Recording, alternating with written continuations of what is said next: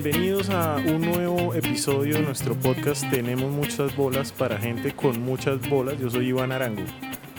Hola, yo soy Nina y hoy tenemos un invitado muy especial. Su nombre es Adolfo Botero. Adolfo, hola. Hola. Él tiene un proyecto muy chévere que ya lleva eh, más de dos años trabajando acá en Los Santanderes, se llama El Bodeguero del Campo y eh, nos va a contar toda su historia, todo su proyecto, de dónde viene, de dónde nace esta iniciativa y cómo, eh, pues para los estilos de vida que hoy se ven, necesitamos darnos cuenta de que es importante acercarnos un poquito más al campo y existen las iniciativas para hacerlo. Entonces por eso tenemos hoy a Adolfo. Bienvenido.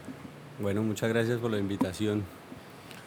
Adolfo, preséntate, cuéntale a la gente de dónde vienes, cómo empezaste este proceso, digamos, con el campo, que es algo, pues, no solo, ahorita está como de moda, ¿no? El tema de los campesinos y, de, pues de las tradiciones, pero pues es algo que realmente es un tema más de crear conciencia, porque pues de ahí vienen todos nuestros insumos, nosotros que, que hacemos gelato, digamos, o todo ese maracuyá, todas esas frutas, eh, siempre buscamos como los mejores insumos y en Santander, pues es una tierra, ahorita hablábamos fuera de micrófono, pues muy árida en muchas zonas, eh, pero imagino que hay un montón de procesos que has estado trabajando. Cuéntale a la gente cómo, cómo empezó este proyecto, qué hacías antes, eh, cómo ha evolucionado. Pues bueno, lo primero que diría es que el, campo, el campo nunca debería pasar de moda, debería estar siempre de moda y creo que tenemos una gran ventaja en este país y es que a pesar de que se están urbanizando, concentrando las, las poblaciones en las ciudades, eh, tenemos un arraigo con el campo histórico y tenemos familiares que por lo menos viven allá o sabemos del campo por referencias y estamos a una generación de perder esa conexión directa, ¿sí? y entre más pues los desatendamos o marginemos o como quiera les demos la espalda comprando productos importados o procesados o en fin, pues vamos a poner en riesgo esa, esa, forma de vida y al final esa cantidad de sabores locales que, que tenemos, que hemos sabido llevar en, en, manos campesinas que son los únicos que siembran ese tipo de sabores criollos y demás. Pero digamos que esa problemática es, pues a mí me interesa mucho, realmente me, me llama la atención eh, el campo por, por, sus paisajes, por su conservación, por la, la, forma de vida de un campesino. Me parece que vale en sí misma como, como forma de vida proteger y creo que nos, digamos que como ciudadanos nos debemos una responsabilidad a mitigar esa población para que tampoco presionen bosques y pues al final encontremos como una vida más sostenible. ¿no? Entonces digamos que esa es la preocupación grande que, que tenemos Evidentemente lo, lo, que hacemos pues no, no, se propone unas cosas tan grandes. Eh, entregamos productos sobre cosecha cada 15 días en Bucaramanga y la diferencia es que le decimos a la gente que va a haber de cosecha. Entonces la gente recibe en su celular unos productos, en este momento manejamos como entre 80 productos o a 100 productos, eh, eligen su mercado y mandamos a cosechar lo que la gente pide sin desperdicios porque solo cosechamos lo que se pide. Okay. Eso es como grosso modo la, la presentación de lo, de lo que hacemos. Sí. Súper lindo. Esto es una iniciativa tuya. Eh, tú ahorita nos contabas que eres antropólogo de los Andes. ¿Cómo llegaste a vincularte o pues a darte cuenta de esta necesidad? Pues bueno, en la, en la universidad fue muy interesante porque, digamos que está, estudié también economía y, y, mi preocupación es más por, por ese trabajo de, de producción agropecuaria, de, de qué hacer con él. Y, okay. y, al final como es alimento, pues tienes todo un bagaje cultural detrás del alimento uh -huh. que responde a la forma de uso, de por qué se comercializan más unas cosas que otras, en fin. Eh, digamos que las dos carreras están muy unidas en esa preocupación y en la universidad empecé a pensar qué es lo que le pasa a este país que, que no nos entendemos tan bien, ¿no? que hay tanta violencia en el campo uh -huh. y qué significa ese, ese, ese desplazamiento de la gente en el campo para nosotros en ciudad. Y al final uno los ve en un semáforo, pero no se da cuenta que la canasta alimentaria que tenemos es cada vez menos diversa, cada vez hay menos conexión campesina con las plazas de mercado, los supermercados pues mucho menos, las centrales de abasto cooptan eh, incluso vías para impedir que la gente venda por ahí productos. Entonces hay como unas batallas silenciosas que, que se están dando todavía, Ajá. que hay que fortalecer y evidentemente con nuestra iniciativa eh, lo que buscamos es fortalecer alguna producción campesina, pero no somos nada sin, sin, llegar a la masa popular de decir, bueno, vamos a volver a llevar a los campesinos a las plazas. Y ahí cómo entra el bodeguero del campo, o sea, en qué momento tú dices, listo, yo me voy a dedicar a esto, tenías fincas, tenías alguna conexión o empezaste de ceros sí. a que hay una, tema? hay una respuesta fácil y es que como nos pasa a todos, todos tuvimos paseos a fincas y, y yo diría como no, desde chiquito, a mí no me gustaba ir a la finca desde chiquito, la verdad, era, era raro porque era también a la familia y uno con los amigos y en fin.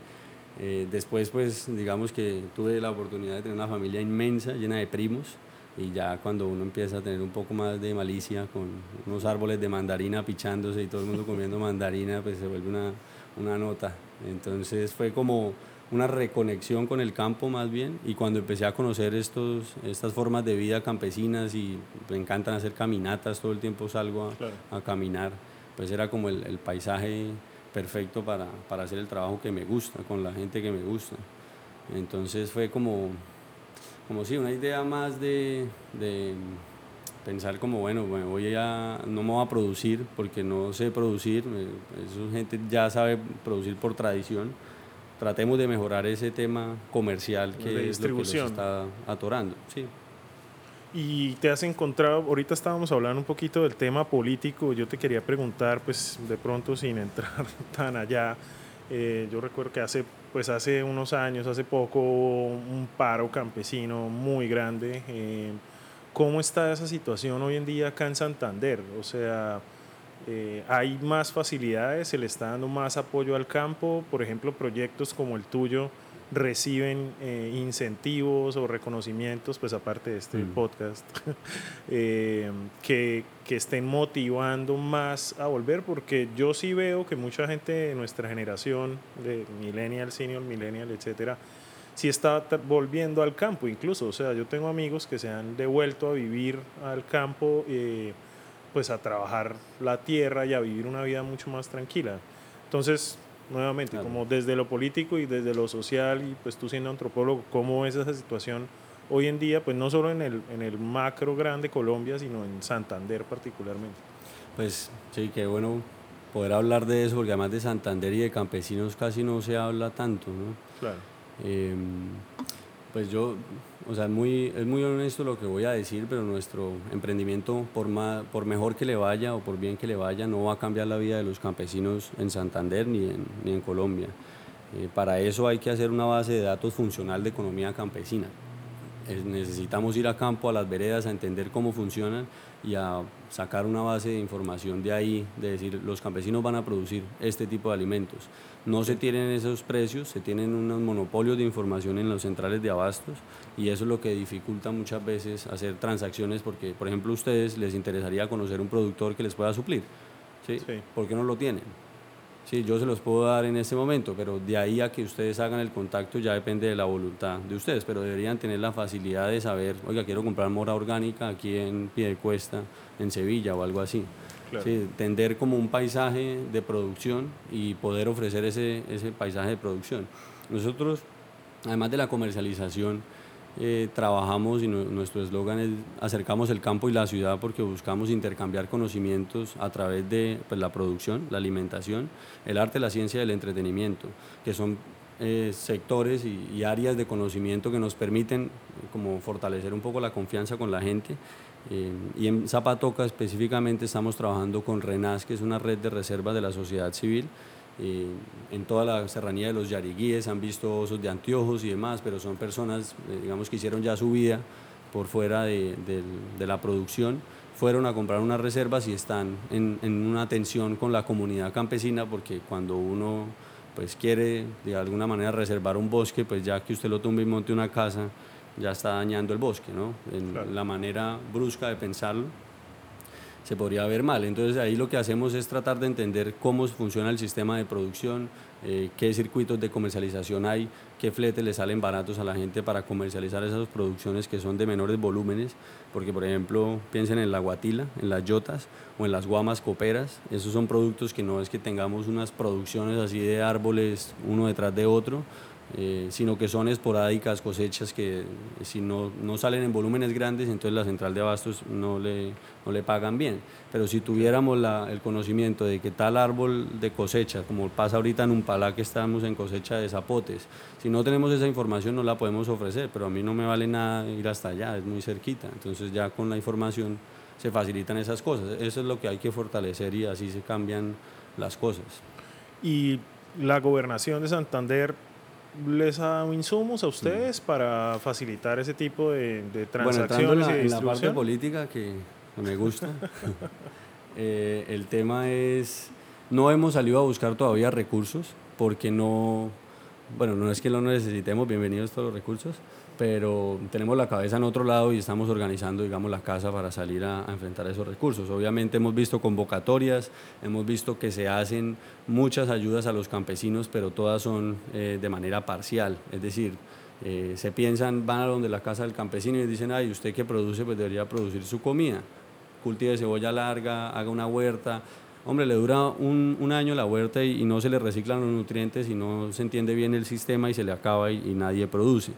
Eh, lo mismo pasa con la comercialización. Entonces, ay, usted que produce allá maíz, listo, venga, le hago un buen contacto. Lo que está haciendo el gobierno ahorita se llama eh, cosecha y venda la fija. Es básicamente el, papá Estado diciendo productor y comprador carulla, eh, trátense bien. Y eso no es sostenible. O sea, al final Abastos es el que manda la parada y si usted no hace cosas nuevas, pues no, no está, haciendo, está haciendo lo mismo. Para de pronto este podcast lo escuchan en otros países también, eh, explícanos un poquito qué es la central de abastos, o sea, cómo funciona bien la central de abastos, porque uno generalmente ve la central de abastos como, pues sí, allá llegan los camiones y allá van para las plazas de mercado, pero, pero eso cómo está monopolizado, cómo funciona ese, ese tema. Igual yo soy de los que piensa que la central de abastos se necesita, ¿sí? yo no estoy diciendo que se acabe, sino que está monopolizando todo en este momento. Y la historia es, muy particular de las centrales de abastos. En, los 80 a principios de los 80 y particularmente el, el año 79 78 se quemó la San Mateo eh, aquí en Bucaramanga. La Plaza San Mateo es la plaza central. Tiene eh, al, frente un, al frente del edificio que quedó vivo, digamos, que se privatizó. A raíz de ese incendio estaba la Plaza Campesina y la Plaza de Carnes. Se quemó, olvidada, en ese momento está abandonada. Eh, y ese mismo año el Consejo de la Ciudad aprobó la construcción de, de la central de abastos. Eso es lo que nos está diciendo y cuando uno mira la, arquitectura de la ciudad, el, el, plan urbano de la ciudad, ve que uno entra por quebrada seca, unas, digamos, unas vías de acceso eh, grandes, avenidas, eh, y para llegar a Girón no necesita entrar a la ciudad. Entonces prohíben la entrada de los camiones y obligan a todos los camiones a entrar a la central de abastos, que es un espacio de bodegas eh, grandes, cómodas, para que puedan entrar tractomulas, camiones, ya producciones en mayores volúmenes y ese lugar de la central de abastos recibe esos productos, que son la mayoría, y al final distribuye por todo el resto de la ciudad. Hay, sin embargo, unos eh, transportadores y campesinos que logran hacer la, la, comercialización directa en las plazas de mercado, unas más campesinas que otras, y se pueden identificar muy claramente. La San Francisco es muy campesina, la Guarín es semicampesina, depende del día que usted vaya. Incluso usted puede encontrar leche cruda en la Guarín, con, en la esquina tal del señor que baja todos los días de Tona, bueno, en fin, eso son relaciones campesinas que hay que empezar a, a mostrar porque ya ocurren. Y la plaza más importante, que es algo que se le ha olvidado a este gobierno de, de, Bucaramanga, digamos, que busca darle visibilidad a los campesinos con estos mercadillos campesinos, eh, es que ellos están surtiendo de la plaza campesina que queda al lado de la terminal de transportes. Entre la terminal de transportes pasa uno el puente El Bueno y sube como al barrio eh, de La Joya, de, perdón, del barrio Bucaramanga, como al frente donde queda la plaza de, ferias ahí grande que hacen en fin, es una plaza grandísima, olvidada, con goteras, todo lo que quiera, y son más de 200 campesinos, de los cuales el 40% pueden ser que vienen directamente de Vereda. Incluso nosotros traemos algunos productos de ahí porque conocimos la gente en Vereda y todos nos dicen como, hombre, yo bajo a la plaza campesina. Es la plaza más campesina que tenemos y no, no hay recursos, no se ha mejorado y debería ser un central de atención de, de todos porque al final es más barato. Ese no lo conocemos. Oye, ¿y cuántas familias has conocido? ¿A cuántos campesinos ya has visitado? Bueno, ¿Cómo pueblos... ese contacto? ¿Qué, tan, ¿Qué tan cercanos son los campesinos o qué tan abiertos están a estas iniciativas? Los campesinos son unas personas muy abiertas en, en su forma de ser ¿no? y muy, muy cordiales con la persona que los visita. Em, no son tan abiertos a este tipo de iniciativas porque al final pues, no les estamos cambiando la vida y eso es algo con lo que uno entra con mucha honestidad. Hay personas que sí les compramos, digamos, una, una cifra representativa, pero pues si el caso de Tona, que es muy particular, eh, conocimos una persona que cultivaba papa y él pues, nos vende un bulto de papa cada 15 días y él lo manda con el lechero que pasa todas las semanas por ahí. Entonces el señor de flete nos cobra dos mil pesos desde el páramo por traer ese bulto de papa a precio pues, de, de, productor que le puedo pagar un, poco más. Entonces digamos que ahí uno llegamos a la casa de él, nos quedamos a dormir, le comentamos todo el proceso eh, y si no hacemos ese proceso de, de entablar una relación horizontal con ellos, pues no les importa y siguen vendiendo porque es un bulto de papa cada 15 días, ¿sí? para que la gente sepa como 50 mil pesos más o menos colombianos, que, que, no es mucho, pero lo que les interesa también es ese intercambio de conocimientos que tenemos. Entonces hay personas que nos mandan fotos como qué me pasa la maracuyá, hemos eh, interpretado algunos análisis de suelos que ellos tienen y logramos hacer un intercambio de, de experiencias que va fortaleciendo la confianza con, con la gente.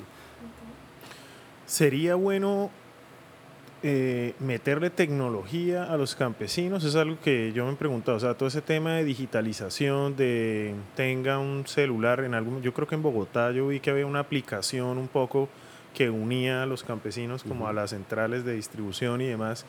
¿Eso es bueno o, o, eso es complicar la vida de un campesino o eso, pues entendiendo que hay que tener un plan de datos, un montón de cosas, pero esa ¿cómo decirlo? O sea, ese, ese paso de tecnología para el campo, eh, ¿qué tan bueno es o qué, tan, qué tanto le serviría a, a los campesinos sí. santanderianos? Pues a mí me parece genial, la verdad. Obviamente, como todas las innovaciones son peligrosas, todos los descubrimientos en ciencia, pues cada uno verá qué porquería hace con el Internet, pero que es un arma poderosa lo es. En Zapatoca en este momento yo me comunico con esos productores solo por WhatsApp y audios perfectos, sea, no necesitamos escribirnos ni nada y nos comunicamos a, a tiempo que es y bien.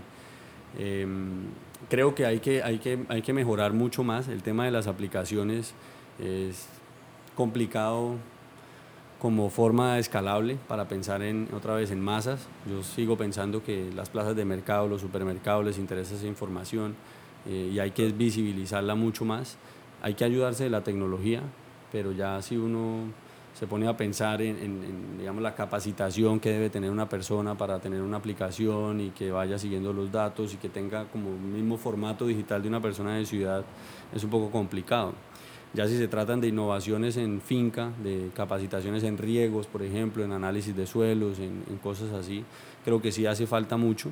En este momento lo que pasa es que el campesino, al no tener quien lo asesore, y es, es una vaina muy fuerte, eh, les llegan los técnicos de Bayer y Singenta, dicho por ellos esos nombres. ¿Y qué significa que usted esté en una vereda, en la nada, en Colombia, y llegue y le diga, no, a mí me atiende Bayer? Puta, sí, ¿Quién no. es usted? ¿Sí? O sea, los manes están llegando hasta allá. Pa... Total, y le llegan con modelos casi semidesnudas, o sea, se lo venden a usted como si le vendieran la cerveza. Y le están vendiendo agroquímicos para su finca. Ellos son los que le interpretan el análisis de suelos y esos son los ingenieros agrónomos que ellos tienen. Entonces, al final, ¿quién le suple de ese insumo? El comerciante, que es a su vez quien financia la producción. Entonces, yo como campesino necesito empezar un cultivo, llega el comerciante y me da eh, los productos, me da la semilla, me da los sí, insumos. Lo vuelven adicto con, casi. Es Total, pero con el, y con el crédito también. Entonces, va todo el paquete tecnológico en el crédito y el campesino paga con el producido. ¿Y quién le pone el precio? El comerciante. Entonces, al final, la tasa de interés también se la pone como no, él quiera. Sí lo matan, lo vuelven adicto y ahí lo dejan.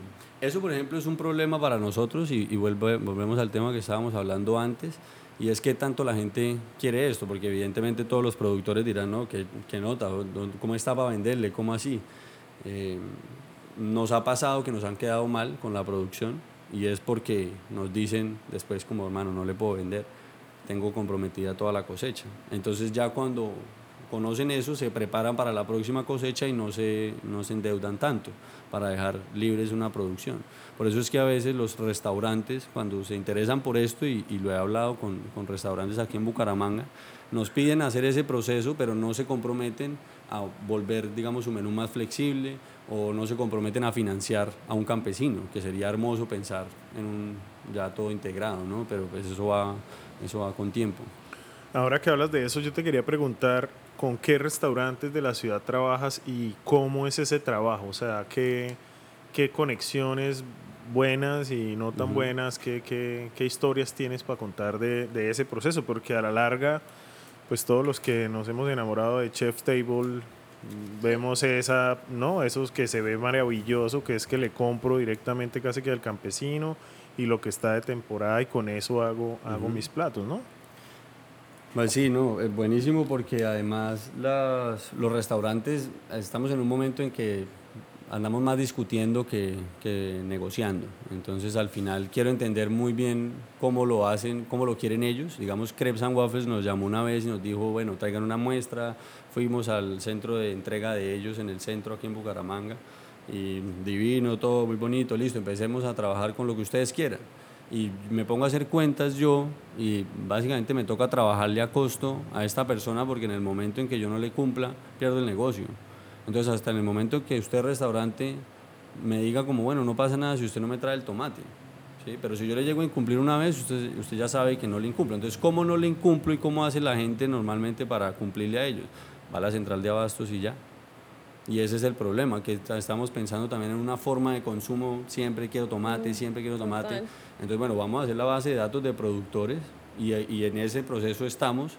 Eh, he hablado con Penélope, con Canén, nos sentamos a hablar una vez, nos faltan muchas más sentadas y él es una persona que, que, tiene su menú flexible, le interesan los productos de cosecha, le interesa la innovación en cocina, igual maíz pelado también, él, él ha comprado un poco más y ha hecho cócteles, incluso tenía un cóctel este, este fin de semana de chirimoya con mamones de los que le dimos.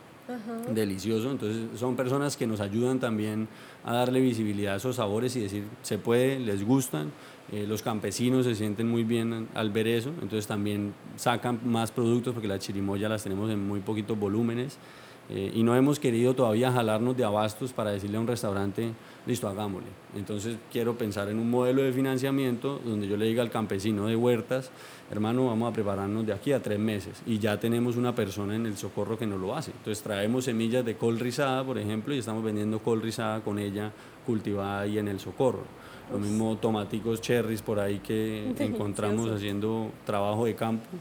Eh, en una huerta olvidada encontramos unos tomates cherries que estaban como que no saben tan, tan ácidos y los vamos haciendo como una rotación de semillas entre, entre la red que vamos armando. Pero, pero sí, hasta ahora ha sido como más el interés, principalmente de ellos dos. Por ahí hay otro en el centro que se llama Batimix. Ellos nos compraron mucho tiempo naranja y, y digamos que ellos también pues nos decían como, oiga, pero ¿por qué entonces me trajo la naranja de diferente tamaño? Esta no sabe igual. no, no puede ser. ¿qué estamos, ¿qué estamos esperando también como consumidores? Pero pues es interesante como nosotros ese proceso de aprendizaje con ellos. Obvio, y, generar un poquito esa conciencia de, lo artesanal. Acá también la gente tiene que ser un poquito consciente. A nosotros tampoco el helado nos queda todos los días igual. O sea, esto es con lo que hay, eh, con la fruta de temporada, con los sabores que tenemos y del día como salió. Yo te quería preguntar algo. ¿Cómo es tu equipo de trabajo? ¿Cuántas personas son? ¿Qué especialistas hay? Porque veo que tienes unos conocimientos, pues ya eh, muy diversos en todo lo que tiene que ver con el campo, cómo funciona la tierra y todo esto. Sí, pues ojalá fuera agrónomo, me encantaría. Eh, la verdad me, me, he ido más por el lado social, pero conocemos, digamos, ingenieros agrónomos. Eh, hemos trabajado más bien poco con ellos en la parte de capacitaciones, pero aprendo, aprendo con ellos todo el tiempo. mi equipo de trabajo más cercano es una persona que hace toda la parte de logística y atención de clientes, entonces es una persona que está además cerca, personalizado en WhatsApp eh, en su atención, todo el tiempo está ahí pendiente de ellos. Mm, hay otra persona que nos, nos, ayuda para entregas, entonces es la persona que se enlaza con esta persona de logística y el conductor que también digamos va tercerizado esa, esa parte de, de entregas y domicilios. Y ya la parte de, de campo eh, la hacemos eh, dos personas y mm, más concentrados en, en, ver qué tipo de información, cómo hacer medios de comunicación rural, incluso este tipo de podcast se puede meter en una radio comunitaria súper fácil, por eso estos formatos me parece además un gran intento de innovación para, para llegar a, a, todos lados y a veredas se llega muy fácil así, como estos medios. Y, y ya la otra persona es de cuentas, de contadora y más de el aburrido del grupo, no mentiras. Necesario. Pobrecitos, todo el mundo los trata igual a los de números. Adolfo, yo, yo tenía una pregunta. Eh, ¿Qué frutas y verduras hay que rescatar en nuestra región? O sea, ¿qué frutas y verduras crees tú que, pues acá todos sabemos que Santander es que la piña y la piña y la piña y la piña, eh, pero yo imagino que parte de todo este proceso lo interesante también es decir, eh, que hay cosas por rescatar que no se están consumiendo, que pronto se están incluso perdiendo. O hay cosas que ni conocemos, eso que dijiste ahorita, bueno, la, la guatila, la guatila. Las yotas o guatila. Las yotas o guatila. Uh -huh. Nunca lo he probado. Este se llama la papa, bueno, le tienen varios nombres, ahí le dicen la papa pobre, pero la mejor ah, es los sí, del esa valle. sí la conocemos todos los, los colombianos. Del, los del valle le dicen papa aérea. Okay. Buenísima, pero sí. Eh, entonces, las frutas de, de, Santander, pues hay unas, a mí lo que, lo, lo, que primero decimos en esto es no solo las raras, sino las variedades de los productos normales que ya conocemos. O sea, de mango, por ejemplo. Obviamente conoce uno el mango Tommy, pero pues está mango común, mango de azúcar, ahí para adelante un montón de, de tipos de mango. Una vez vendimos uno que se llamaba mango chancleta, que parece una chancleta total aplanadita, pero es rico, okay. está bien. Eh, hay mamones, por ejemplo, hay ya productos más raros, eh, está también la ciruela cocota, eh, hay otras variedades de guama, pues la copera que es la que uno ve normalmente, hay otras que se llaman chiniva, que son más arrugaditas, pero tienen un sabor en la pulpa más floral, es como medio pomarroso, pues el pomarroso también. Hay, hay frutas traídas de, del sudeste asiático, como la yaca, como la, esa se llama en inglés jackfruit, es familiar del eh, árbol pan, que es la además fruta típica de Bangladesh. Sí, sé todo esto porque alguna vez vendimos esa fruta, es una vaina grandísima, eh, súper pesada, que empezamos a leer y era como básicamente lo que le reemplaza a usted la proteína animal. No sabe nada, pero con una buena sazonada es un muy buen alimento porque es muy fibroso, tiene mucha fibra. Eh, y empezamos a indagar un poco más y pues era la, es la fruta nacional de Bangladesh por ejemplo. Y en, este, en la Purnia la encontramos, que es esta vereda de los Santos. Eh, hay una variedad de bananos, por ejemplo, rosada, y, y, lo interesante fue que nos encontramos con, con, que la gente reconoce muy fácil el urabeño, y él lo reconoce porque dice, este no sabe casi, yo quiero el banano más criollo, que es el banano cineguero. Hay bananos pues bocadillo y estos más pequeños, pero hay un banano eh, que nosotros llamamos moradillo, que realmente en la mata es negro, eh, cuando está verde, eh, él es negro y se va volviendo rosado completamente. Incluso por dentro del banano es, es, un poco rosado. Y eso lo ofrecemos de una persona que lo tiene en el campo, lo encontramos así eh, sorprendidos como ustedes, pues. Yo quiero, Yo quiero eso. Yo ya me imaginé el, el, helado de mantequilla de maní con ese, con ese banano, Genial. por favor. Hay chirimoyas y anón, que hay un gran debate de, de cómo se dice cuál. Y es, es, muy chistoso porque las señoras muchas veces son las que nos hacen caer en cuenta de esto, ¿no? Las señoras que se preocupan por, por esos nombres. Entonces vendemos chirimoya y llegan y nos dicen, no, eso es anón. Realmente la familia científica de esa planta se llama nonace, es la misma familia de la guanábana. Eh, y saben muy parecido y digamos que a nosotros nos toca irnos con la verdad que se grita en las calles de los señores en el carrito vendiendo chirimoya a, tres gritos, pues ya está, sigámosle el juego a, ese nombre y, y, pues vendemos la, esa fruta también por ahí. Pues para todos los que trabajan con cocina, yo creo que sería súper interesante hacer todo este tipo de experimentos. ¿No han pensado como en tener un laboratorio así? O sea, ustedes mandan sampling, hacen laboratorios de pronto sí. con chefs. Eh, ¿Qué están haciendo con eso? Pues eso lo, lo hemos hablado con, con, los chefs y lo que les digo de, de maíz pelado, pues ya lo hizo real. Eh, la verdad, la semana pasada, y yo creo que de pronto escuchan esto, yo les había prometido un, una fruta que se llama garaguau y Ajá. realmente es un nombre también inventado por nosotros eh, con la gente y es una planta que realmente es una maleza que se encuentra en la Purnia, en todo el cañón del, del Sogamoso. Es una planta adaptada, nativa de, de, ese, de esos lugares secos y saca unas frutas que ellos venden como a gras en el mercado. Realmente cuando nosotros la vimos dijimos, ay, a gras. Entonces la vendimos como a gras. Eh, lo más chistoso es que la gente lo volvió a pedir como a gras. Eh, y ya después eh, agrandando un poco el equipo, trayendo amigos biólogos que nos han ayudado en este fortalecimiento de, de, relaciones con la gente, de intercambio de conocimientos, de venga, conoce usted el lugar y, y deja algo pues empezamos a, a, ver que la red de reservas de Zapatoca también tenía identificada esa planta y, y, era rara, era, se puede usar para protección del medio ambiente, incluso las cabras se pueden amarrar a, a, ese palo para que pastoreen, porque uno de los principales problemas que hay en el Chicamocha de deforestación son las cabras sueltas, que a pesar de que se ven muy lindas son una locura, como que se comen todos los retoños. Entonces son soluciones de, plantas que no sabemos ni siquiera cómo producir. Entonces estamos haciendo experimentos con campesinos, con la bióloga eh, que nos ayuda en eso, va allá cada 15 días más o menos y va viendo eh, cómo van las podas, unas fertilizaciones, el agua controlada, a ver cómo funciona una maleza, cómo se cosecha una maleza. Entonces lo estamos haciendo más por el lado de campo, pero nos parecería súper interesante hacerlo con, con chefs acá. Bueno, nosotros no somos chefs, pero bienvenido al laboratorio de gelatino. Nosotros acá tratamos también de inventar algunas cositas, entonces cuando necesites, cuando quieras, bienvenido acá podemos hacer inventos. Sobre todo que con helado queda rico. Voy a traerles garaguao, se los prometo, lo tengo ahí en la nevera en la casa. Podemos hacer una salsita de garaguao para echarle al helado. Delicioso. Genial. O un helado de cheesecake con garaguao. Delicioso, de una. Oye, mm, ¿qué ha sido lo más difícil de, llevar a cabo este proyecto, de esta vida de emprendimiento, de, las experiencias que has tenido? Pues al final uno no tiene plata para, para decir, listo, me voy a volver emprendedor, sino es, me voy a volver emprendedor, consiga trabajo para ahorrar y ahí sí vuelva emprendedor, ¿no?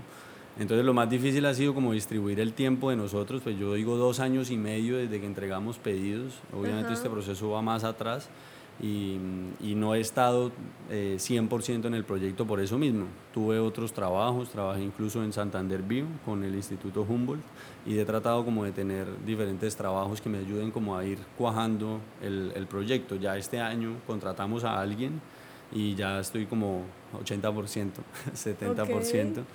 Pero es, difícil llevar esa estabilidad financiera cuando pues el mm. emprendimiento también necesita inversión al final ha, resultado, ha resultado bien, satisfactorio, porque pues también las otras personas, digamos los socios, que somos, somos tres, pues salen a buscar trabajo y, van apalancando de alguna manera y se ve que se puede llegar a un punto de equilibrio pronto y ya de ahí en adelante al final financiarse con deuda, que es como normalmente uno, uno crecería. Y la otra parte difícil es eh, el cambio de costumbres en la alimentación por más de que, de que tengamos un arraigo campesino, em, cambiar esas costumbres de alimento muchas veces nosotros hasta las forzamos regalando productos. Entonces, vea, conozca esto, no le vamos a cobrar, va de ñapa. Y solo así es que la gente logra eh, conocer productos nuevos. Es más difícil que le jalen a eso. Eso también es un tema eh, muy personal. Hay personas que mm. mándeme lo que sea y ofrecemos un mercado que es lo que haya de cosecha más barato, se lo mandamos y, y la gente pues lo, lo recibe con, con, agrado, pero es más, es, es, complicado. ¿Cuánto vale un mercado de esos? Nosotros nos comparamos con las grandes superficies de supermercado, con, pues sí, eh, no, no les vamos a dar más publicidad. y eh, digamos que ofrecemos también el domicilio, que es, precio justo al productor, que hay toda la trazabilidad de que si a usted le sale un producto malo, pues se le puede eh, decir al productor y mirar qué es lo que pasa, o incluso el sabor, porque está saliendo más dulce o más ácido. Tenemos esa facilidad por tener esa conexión. Está fresco, sobre cosecha, solamente se cosecha lo que se pide eh, y tenemos los mismos precios que ellos, pero digamos que es costoso dentro de lo que quisiéramos hacer y podemos hacer, pero necesitamos un poco de escalabilidad para, para bajar un poco el precio de, de, venta.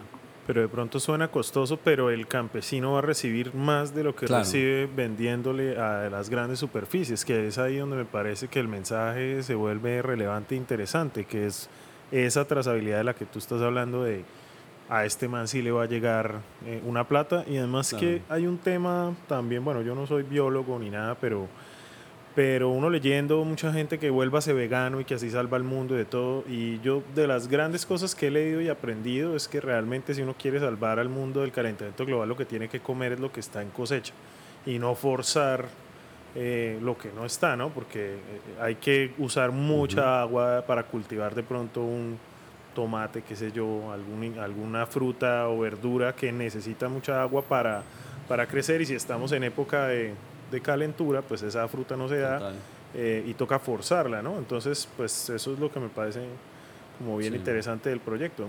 No, y, sin duda, pero es difícil que la gente tome conciencia de que eso es importante, pagarle bien al que produce, como que todo lo queremos hacer hasta que nos, nos toca el bolsillo. Y digamos que yo entiendo porque realmente no debería ser más caro, ¿sí? Entonces al final, bueno, le ofrecemos el mismo precio de supermercado con todos los valores agregados que usted quiera, mejores sabores y sabores más criollos, que ahí sí explíqueme usted qué significa criollo, pero todo el mundo lo entendió. O sea, todos tenemos en la cabeza qué significa criollo y no sabemos ni siquiera qué variedad es, pero nosotros entendemos eso porque trabajamos con economía campesina y eso es lo que producen eh, esa, esa gente. Sí, de hecho había una campaña publicitaria una vez de comprar las frutas y verduras feas y eran más baratas porque todo el mundo quiere la papa más redonda. Incluso hay supermercados, pues no, no sé si acá, pero yo sí he visto casos donde colorean las frutas y las verduras eh, les ponen aceites y vainas para que en el supermercado se vean mucho más llamativas. Y a la larga una papa es una papa, hermano. O sea, uno no necesita una papa preciosa porque uno le va a tomar fotos a la papa, pues, sino realmente muchas veces esa, esa, sí, esa mala educación, ¿no? Porque nos educaron muy mal y pues yo viniendo a la publicidad realmente eh, esa campaña a mí me parece una chimba porque exalta realmente el tema de, o sea, cuánta comida se está perdiendo porque no se ve como Brad Pitt o Angelina Jolie de las papas.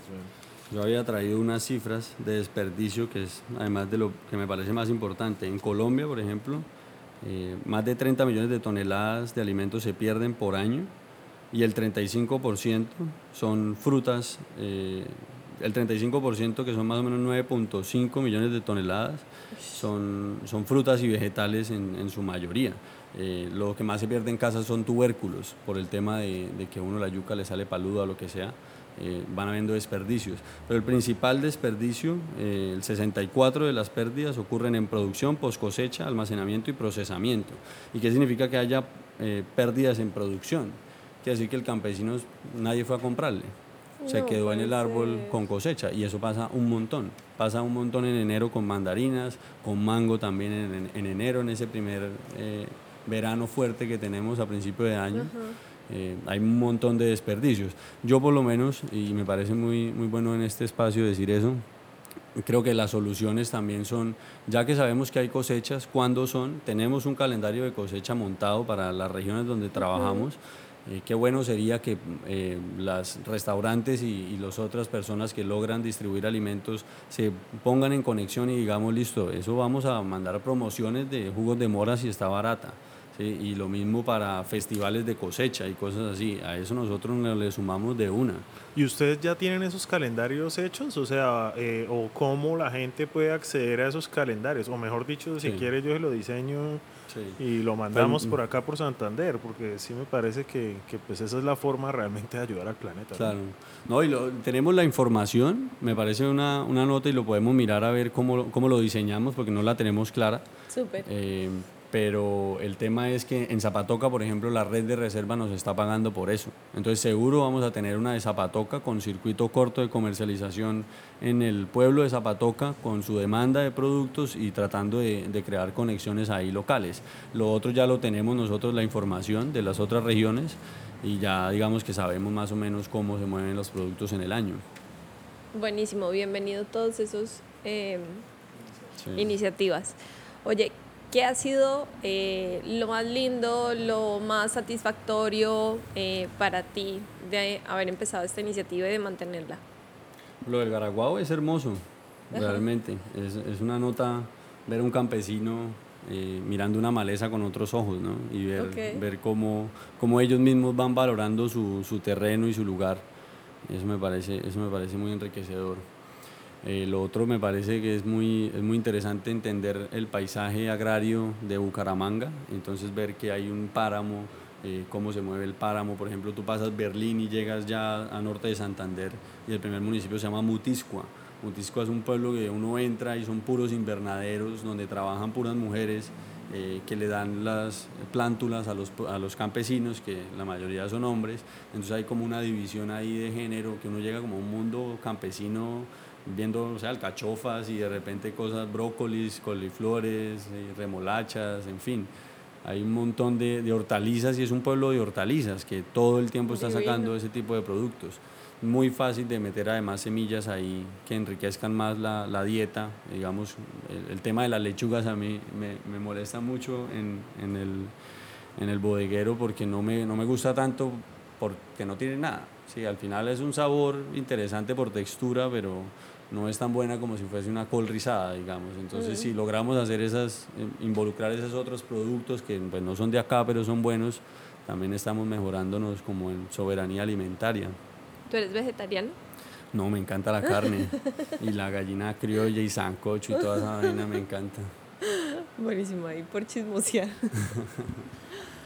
Bueno, Alfo, la o sea, esto está muy interesante, la verdad. Eh, se me ocurren un montón de proyectos. Yo creo que me gustaría invitar en este momento a la gente de pronto que, que sobre todo es de Bucaramanga, de Santander, que se comunicara con el bodeguero del campo, porque incluso estaba pensando que por qué no han hecho fotos de todos esos viajes. Suena súper interesante, ¿no? Como documentar realmente todos esos procesos eh, ¿Qué tan difícil es llegar a todas esas zonas acá en Santander? ¿Hay accesibilidad o, no mucho? Nosotros tenemos una buena, buena camioneta, pero a veces nos toca solo a pie. Hay lugares en los que solo entran mulas. Y, nos, parece curioso eso, cómo logramos hacer esas conexiones con el mismo tejido social que ya existe para que el flete pues, no le salga a uno tan caro. Pero pero sí, digamos que los lugares los vamos escogiendo nosotros también. En la plaza campesina que les digo encontramos, hay señores vendiendo agraz, que seguro no es agraz, sino otra planta del bosque, que es una, una elegancia. En octubre nos sale una cosecha de frutos nativos en tona de un señor que sabe identificar por lo menos unas cinco variedades comestibles de moras que no tenemos ni idea qué es, pero pues que estamos dispuestos a, a empezar el proceso con él. Mm, no sé qué, no, pues cómo será el recorrido que tienen que mm. hacer nuestros campesinos, que yo he tenido la oportunidad de trabajar en campo también y, pues esa gente se echa esos bultos al hombro y se camina tres montañas para llegar a donde llega el camión, ¿no? Eh, pues una chimba, me parecería que pudieran ustedes documentar todo ese tema y todo ese recorrido de todo lo que tiene que pasar para que a uno le llegue una col a la casa, ¿no? Sí, eso está, eso está bueno la idea. Tenemos solamente un seguimiento de Instagram. Tratamos de, de hacer como esa secuencia de, de, medida que pasan los días. Digamos, esta semana se viene eh, la lista de cosecha para la próxima semana entregar. Entonces ya tenemos como una rutina con, con unos clientes y unos espectadores, digamos, de, de las páginas, principalmente por Instagram y Facebook o sea, esto, esto para clarificarle a la gente, la gente puede entrar al Instagram del bodeguero del campo y pedir un mercado. Sí, total. Realmente nos da el, número o, nos escribe en el link ahí de Instagram, en el perfil, lo conecta directamente con WhatsApp. Okay. Y ahí recibe las, las, imágenes. Lo manejamos de manera muy sencilla porque la idea es que, que cambie la cosecha, eh, porque vamos teniendo productos eh, que Sí, son de muy corta cosecha. Claro, es como estar conectado con el pescador y que el man apenas saca la red le muestra a uno las fotos de lo que salió, ¿no? Total. Y ahí cabe todas las ideas de medios de cómo mostrar eso, ¿no? Porque al final eh, a mí lo que me interesa es decir, esto se produce. Y si usted como cliente quiere saber de dónde traemos el durazno o la feijoa, es este señor con este número de teléfono, bienvenido. Y si lo quiere visitar, bienvenido. Ojalá, esa es la, esa es la idea. Toca que hagamos unos paseos eh, en comunidad, ¿no? Sería chévere. Pues lo tenemos, incluso acabamos de cerrar un proyecto que les estaba contando que se llama Entre Ríos. Es más un proyecto académico con artistas de, que querían tener como esa conexión con el campo y de alguna manera prestamos ese servicio de, de turismo que es un concepto que ellos mismos lo, problematizan. Turismo agropecuario. Claro. Entonces, en este caso... Eso existe, pero no me acuerdo cómo se llama. Pero ese turismo de ir a conocer las veredas y... Fruturismo. No. de, Verdurismo. Pero al final, al final es, es la idea de, de, cómo conoce uno un lugar, ¿no? Entonces, si uno se niega a la idea de que uno es un turista, también va a llegar a un lugar y, bueno, ¿cómo así que usted no es un turista? ¿Qué viene a hacer acá entonces? ¿Sí? Si ahí nadie va. Entonces, primero acepte que usted es turista, pero yo le aseguro que la experiencia va a ser eh, digamos, lo más horizontal posible. Usted no va a mandar allá, usted va a vivir con ellos, que es distinto. No como venga, lo atiendo, señor turista, sino venga, conozcámonos. Eh. Nuestra vida diaria, claro. Nosotros acabamos de pasar en un podcast de, de unos amigos que, que, vivieron como nómadas o viven como nómadas y realmente la enseñanza es viajar haciendo, ¿no? Viajar eh, viviendo realmente con la gente. Ellos estuvieron en una vereda por allá en Hong Kong cosechando no sé qué. Em, y pues eso, ese tipo, ese tipo de volver a la tierra me parece muy interesante y sería una nota que el bodeguero pues empiece a conectar a la gente con esa emoción, ¿no? Sí. No, que noten, muy bienvenidos los que les interesen, están invitadísimos a las veredas. En la Purnia ya tenemos un, un parche. Yo creo que anótenlos a nosotros, sí. Ahí donde se unen las, las quebradas del Salto del Mico y el Salto del Duende, va uno a la unión y ahí se da cuenta, por ejemplo, que la, la cascada del duende cuando cae eh, se filtra. Entonces hay partes en las que usted no ve río y de repente salen por diferentes lugares filtrada, totalmente cristalina. Sí. Conocer nuestra tierra, que es lo que realmente nos queda. Bueno, Adolfo, la pregunta de este podcast. ¿Qué es tener muchas bolas para ti? Tener muchas bolas es apostarle a, a la economía campesina en este país que le han dado tan duro. Yo creo que eso es, nuestro, nuestro mea culpa de todos como sociedad colombiana, pero creo que son ellos los que tienen las mayores bolas para estar ahí resistiendo todavía, siguiendo sembrando con el sol encima, como dicen.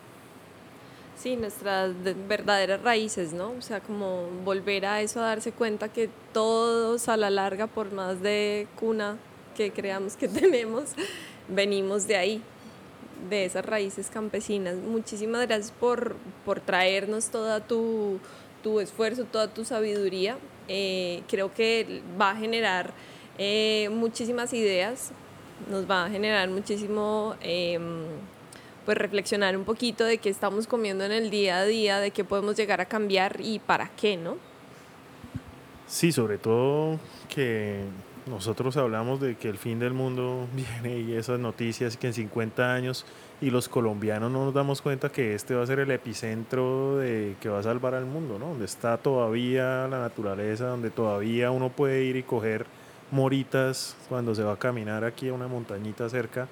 Eh, entonces yo creo que es muy, muy interesante y muy importante realmente apoyar este tipo de proyectos como el que tú tienes y, y, pues felicitaciones porque realmente volver al campo me parece que es muy loable y muy, muy heroico, la verdad, hoy en día.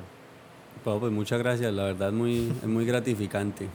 Es algo que lo llena uno caminar por ahí con aire puro y, y buena comida, buena sazón, pues no, no se compara. Sancochito de gallina ahí en la Unión. Así es. Bueno, Adolfo, entonces cuéntale a la gente dónde pueden encontrar toda la información del bodeguero del campo.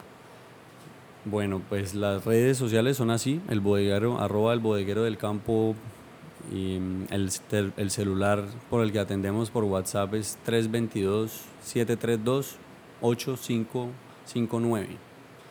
Y, y creo que la página de internet también está disponible, no es tan, tan dinámica, pero está toda nuestra información de contacto. Bacanísimo. Bueno, muchísimas gracias por, por acompañarnos en este podcast. Eh, creo que pues yo personalmente me quedé aquí con anotaciones de, de muchas cosas que me gustaría que trabajáramos juntos y, y, pues la invitación de parte de nosotros a, a que se conecten no solo a consumir local, sino a realmente vivir la experiencia que, que el bodeguero del campo puede traer. Yo creo que entre más gente esté pidiendo esto, nosotros como negocio próximamente tendremos un producto del bodeguero del campo aquí haciéndoles un gelato eh, bien santanderiano. Eh, muchas gracias a todos por acompañarnos eh, en este episodio. Ya saben que a nosotros nos pueden encontrar en Instagram y en Facebook. Heladería gelatino arroba gmail.com y, y, pero En Instagram nos encuentran como heladería gelatino. Eh, muchas gracias a todos por acompañarnos y nos vemos en un próximo episodio de este podcast. Bueno, chao. Chao.